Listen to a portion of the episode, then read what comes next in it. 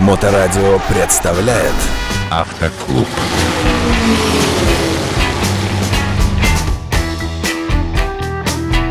Доброго времени суток, вы слушаете Моторадио, в эфире программа «Автоклуб» и ее постоянный автор и ведущий, председатель городского автоклуба А24 Денис Шубин. Денис, здравствуйте. Добрый вечер всем. Денис, чем э, вы объясняете такое количество начинающих водителей такого низкого качества вождения? Такая тема бесконечная, конечно, но, может быть, какие-то основные причины. Почему так происходит, к сожалению? Авто-ЕГЭ.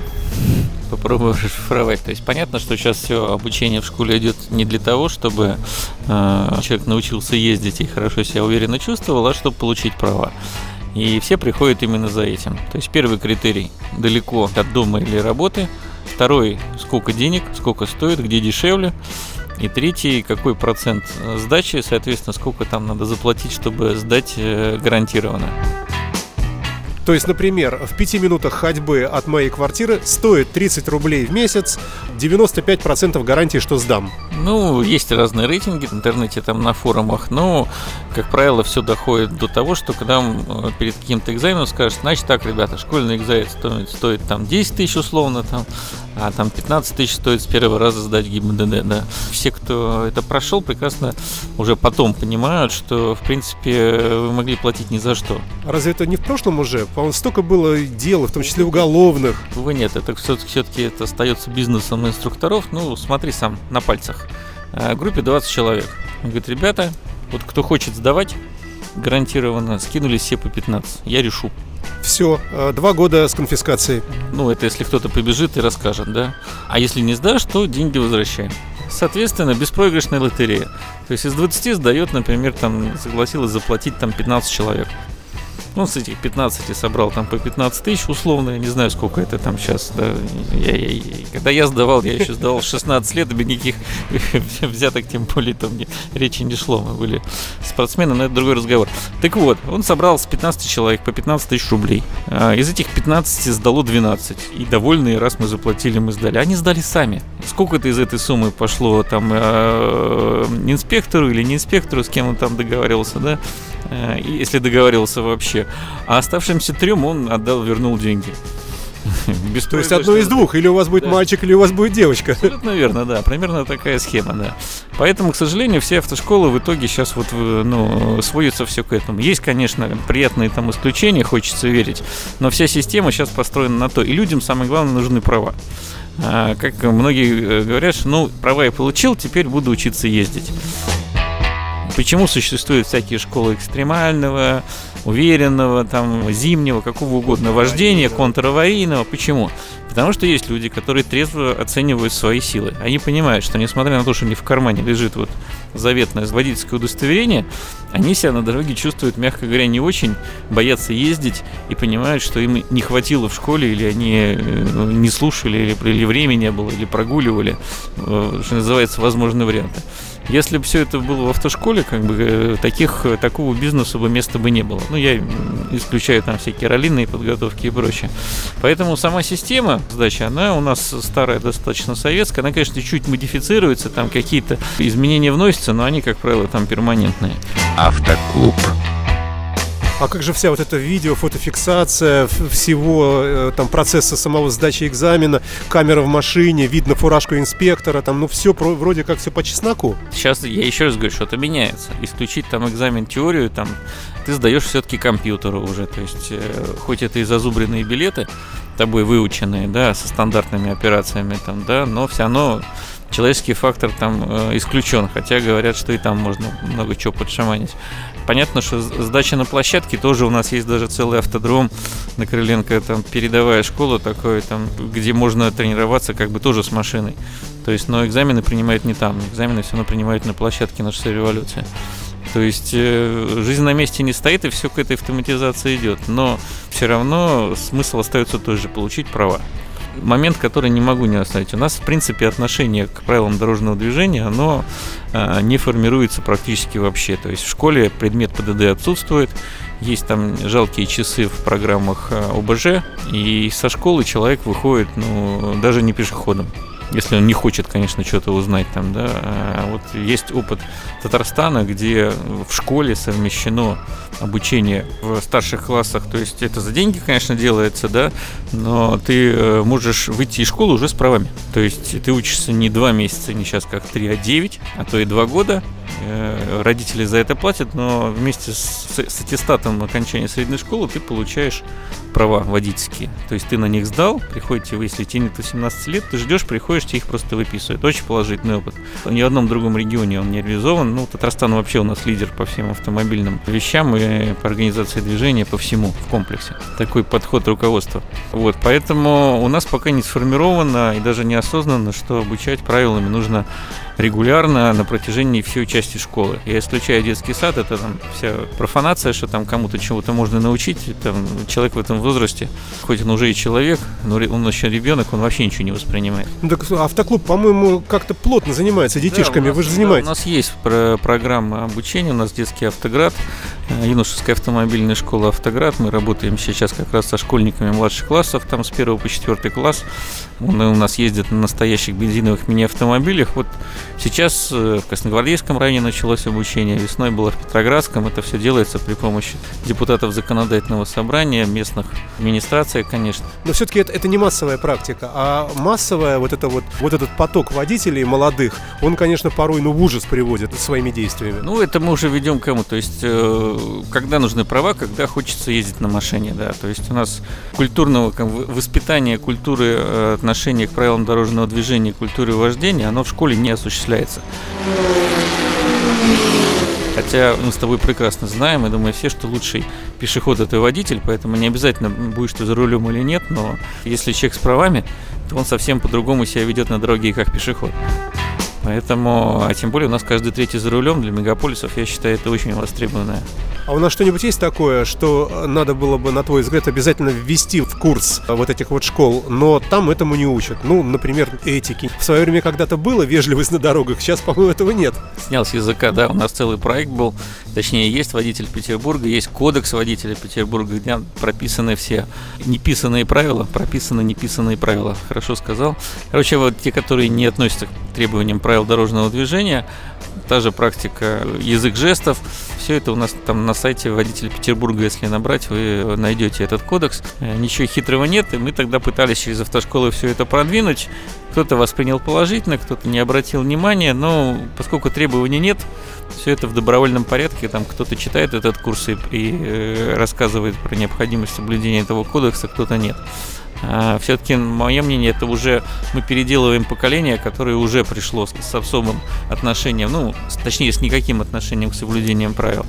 Я думаю, что лучше идти через детей на родителей, как, как это не парадоксально, потому что мы вот, э, обучая детей, имеем очень много жалоб от родителей. А сейчас объясню почему. Потому что когда ребенок прошел там курс обучения небольшой даже у нас, с помощью программы Автограда, посидел в настоящем автомобиле, сдал экзамен на планшете, получил свои первые права, он начинает задавать неприятные вопросы с заднего сидения. Папа почему то не пристегнулся? Это первый вопрос, да. А, потому что там отдельный блок, то есть именно почему нужно пристегиваться и как. А, второй, почему мы здесь повернули, здесь разворота нет. А, почему на желтый? Почему стоп-линию переехали? На стоп-линии не доходит, но в основном говорит, здесь же 60, почему у тебя там цифра 100 на спидометре? Вот как ты на такие вопросы собственного ребенка будешь отвечать? И родители в таком этом самом замешательстве находятся. Да, папа, воровать же плохо. Да я же немножко украл. Ну, из этой же серии, то есть чуть-чуть нарушил. Пыхтишь, краснеешь, бледнеешь, говоришь, вон птичка там, да. Ну, вообще а, хороший, кстати, да, хороший способ. Поэтому я считаю, что вот существующее поколение можно достать через их детей, а те дети, которые уже сейчас вырастут, если их регулярно каждый год, там, не говорю, что каждый день обязательно, но хотя бы два раза за учебный год э, пройти такое обучение там наподобие нашего, скажем так, действительно преподавать правила дорожного движения как обязательный предмет, хотя непонятно, почему Минобразование саботирует эту идею, хотя я знаю, что ГИБДД давно ее предлагает, какое-то бесконечное предложение, бесконечное незамечание. Вот. Мы получим не только там э, воспитанное поколение новых водителей, а именно водителей надо готовить, но оно будет живо. Оно будет живо, потому что другое отношение к правилам. Поэтому, возвращаясь к автошколам, понятно, что при такой большой стране э, особенности, скажем так, и обучения, и эксплуатации вождения автомобиля в мегаполисах и в глубинке, они кардинально различаются.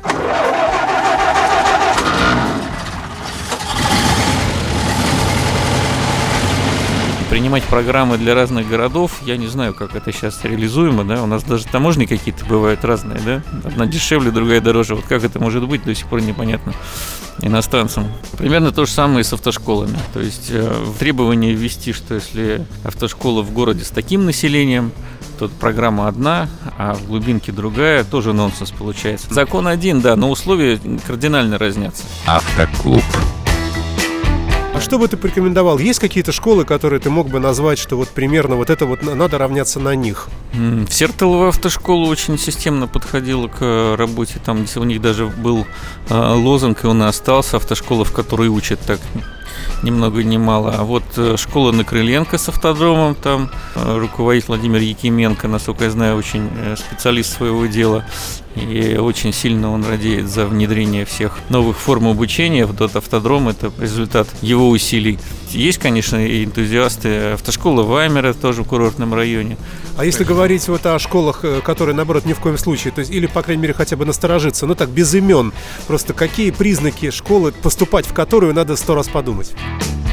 Помещение у метро, площадка на другом конце города. То есть это все временные какие-то эти самые. То есть у них нет истории. Большое там количество филиалов, ну и э, занятия, скажем так, разбросанные по городу. То есть это такой сетевой подход. То есть чем больше прокачать, тем больше заработаем, соберем, кому что удобнее услышать. Тут надо уже насторожиться, да, потенциальным клиентам? Не, надо просто для себя решить. Тебе важнее просто получить права и потом как бы... Э, либо ты хочешь действительно научиться. Это как вот можно привести с вождением там допустим, э, с обучением вождением яхты там, да, ты в море выходишь, там нет милиции, но там есть шквал, ну там есть ветер, и там ты кому чего заплатишь или что, как? Просто не выживешь. Поэтому там, как правило, учатся. Здесь то же самое. Надо просто понимать, что ты хочешь от себя. И, соответственно, из этого искать по отзывам школы. Благо интернет в помощь, э, смотреть отзывы и выбирать, где ты будешь проходить обучение. Какими двумя, тремя, четырьмя, может быть, действиями ты считаешь, можно было бы выправить ситуацию, если бы у тебя была вседозволенность и всеразрешенность в реформах? Да я не скажу, что она особо критичная. Год назад был серьезный отсев, когда ввели требования по площадкам, по автодромам и много таких школ однодневок отсеялось, это действительно было сделано. А, я думаю, что ничего кардинального, честно говоря, я бы не предложил, потому что все эволюционно и так к этому идет. Я бы добавил, конечно, сдачу площадки на автодроме автоматизированном, соответственно, то есть на возможно именно на способность не реагировать там на сигналы светофора, то есть городскую езду никто не отменял, но площадку, то есть грубо говоря, ту же парковку преснопамятную, да. То есть все на датчиках и все никакого нет человека. Да, никакого инструктора, ничего, то есть мы исключаем человеческий фактор субъективный, как это сделано на теоретическом экзамене. А, а такое возможно, такое есть где-нибудь? Это пытались внедрить в качестве стандарта, было построено ряд автодромов по стране, я знаю, в Челябинске, в той же Казани, здесь есть, но пока не ввели, потому что есть места, где ну фактически такой автодром некому построить. То есть не будет никто в Якутии, допустим, строить такой автодром, потому что он не окупится никогда. Либо это должна быть государственная тогда программа, что все сдают вот только на стандартных автодромах и только так там, да. Я бы ввел э, зимнее вождение, но это требует тоже автодромов. Например, в той же Финляндии все сдают. Это зимнее вождение, да, а, то есть те же заносы и прочее. Да, если мы будем делать обзор, что в других странах мира, но мы можем еще передач, наверное, 8 этому посвятить. И Вполне возможно, да. И не остановиться. Поэтому я считаю, что мы медленно, но все-таки движемся в нужном направлении, то есть исключаем в качестве приема экзаменов человеческий фактор. Ну, я бы извел бы временные права. То есть ты сдал, эта практика действует в мире, и два года ты ездишь, грубо говоря, с желтым желтым, как это сейчас и происходит, да. Но, и- ну, в этот период, если ты что-то нарушил, то потом ты идешь сдавать еще раз. За эти два года, скажем так, дурь из головы выветривается под страхом того, что тебе не продлят права, точнее, не подтвердят их. И, соответственно, вся прыть выходит, и человек за два года привыкает ездить правильно. Почему это не, не практикуется? Ведь это так очевидно. Сложно сказать, но вот э, положение по временным права нет. И, конечно, я бы ввел э, разделение профессиональных, мы в другом эфире про это говорили, права для работы по найму, то есть профессиональные права и права автолюбителя. Их надо разделять и профессионалам проводить аттестацию там раз там, допустим, там в 3 или в 5 лет, может чаще, в зависимости там от разного вида транспорта и разных категорий. Но вот это разделение бы я бы провел четко. Обязательно сделаем, наверное, в будущем передачи, посвященные стрессу за рулем и так далее, тому, что нас раздражает. Э, Но в привязке к сегодняшней программе, к э, попытке научить людей правильно э, управлять автомобилем, как бы ты прокомментировал, э, ну, скажем, резкое ужесточение, наказание, например, за разговор по телефону? Когда мы видим милых дам, которые огромный iPhone или планшет целый прижимают к уху, ничего не видя с этой стороны, со стороны этого уха, и продолжают при этом какие-то опасные маневры одной рукой, вот это вот, как вот это изжить? Штраф за разговор по мобильному телефону в процессе управления автомобилем есть. Он прописан. Сколько он составляет? Я не знаю, рублей 500, наверное. Да, ты угадал, действительно, 500 рублей. Э, хоть кого-нибудь тебя штрафовали хоть раз? А у меня громкая связь. А кого-нибудь из знакомых? Нет. Вот Нет. Почему? Это, это поражает. На это просто не обращается внимания. Если бы сделали штраф, допустим, как в свое время за встречку лишения, я уверяю, у нас бы производители громкой связи или продавцы автомобилей бы это ставили главным преимуществом, где уже встроенные есть эти самые. Вот и все. Просто нет желания это контролировать. А почему? Ведь это так очевидно может привести к положительному результату. И делать-то особо ничего не надо. Просто людей предупредить по телевизору и везде, что, ребятки, с завтрашнего дня, кого увидим, все, без прав. Почему Москва порт пяти морей? Спасибо за ответ. Это была программа «Автоклуб» и Денис Шубин, председатель городского автоклуба 24, ее автор и ведущий. Спасибо большое. И всем удачи на дорогах. Автоклуб. На Моторадио.